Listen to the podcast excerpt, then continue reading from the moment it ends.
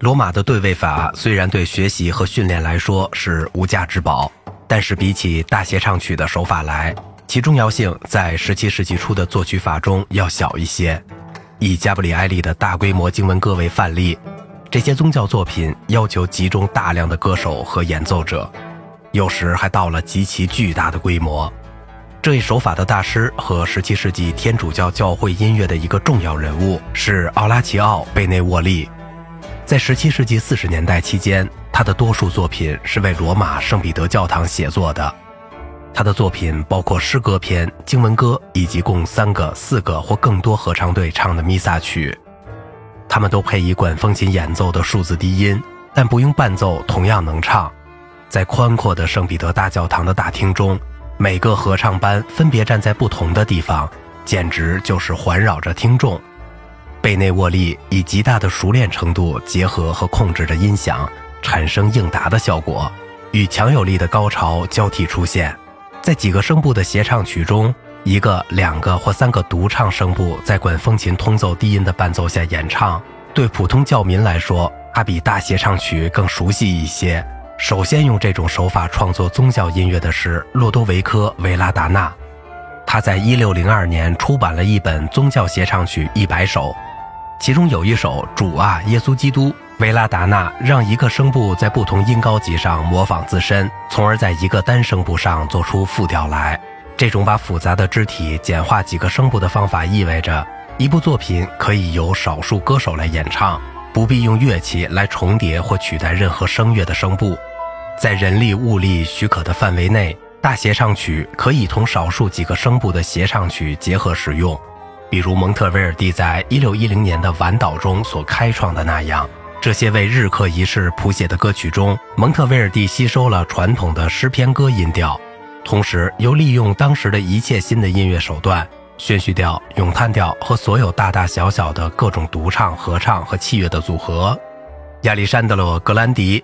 是特别著名的以新风格写作宗教作品的作曲家，他让德国作曲家海因里希·许茨获得了很深的印象。他的独唱经文歌《你是多么美丽》的歌词取自当时人们喜欢据此谱曲的雅歌。他显示作曲家如何把戏剧性宣叙调、独唱牧歌和美声咏叹调结合成一首单独的作品。单声歌曲、协唱手法，甚至戏剧装饰，都为宗教歌曲所用。一六零零年二月，甚至在第一部幸存的歌剧与佛罗伦萨上演前，埃米利奥·德·卡瓦里埃利就在罗马的舞台上演了一部带音乐的伦理剧，其标题是《灵魂和肉体的表现》。它实际上是一部寓言性质的宗教歌剧，它吸收了一首早期劳达赞歌中的诗句，而且像劳达赞歌一样，也是为了非正式宗教仪式用的。这件作品并没有建立起一种体裁。但由于他对单声歌曲、合唱和朗诵音调、舞曲式的器乐以及优美的哀尔曲的丰富的混合，必定引起了罗马教廷的兴趣。罗马对戏剧的冲动，在宗教对唱中找到了一条出路。它结合了叙述、对话以及沉思或规劝等要素，但通常并不打算做舞台演出。到了这一世纪中期，这一类作品开始被称为 oratorios。